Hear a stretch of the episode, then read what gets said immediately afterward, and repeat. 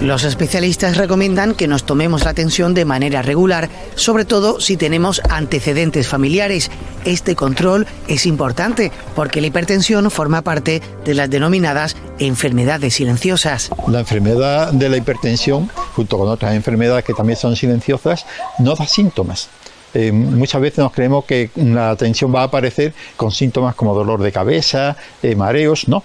Eh, al principio empieza sin síntoma alguno, pero se van deteriorando los vasos sanguíneos. Y entonces eh, la única forma de, evitar que haya una hipertensión es a partir de los 20 años tomarse la tensión aproximadamente cada dos años y a partir de los 40 años al menos una vez al año. Y cuando se está diagnosticado de hipertensión, lo mejor es controlársela en casa con estos aparatitos que venden en la farmacia y nos podemos evitar muchos disgustos. Cuando una persona tiene la tensión alta, es decir, se puede aparecer fuerte dolor de cabeza, pueden aparecer mareo, pueden aparecer a veces hemorragia por la nariz, entonces hay que acudir al servicio de urgencias para que eh, se confirme esa tensión que posiblemente no hemos tomado en nuestra casa o en la farmacia y entonces pues ellos determinarán qué medidas tomar. Serán seguramente relajación y después alguna medida de algún medicamento que nos suministrarán para ello.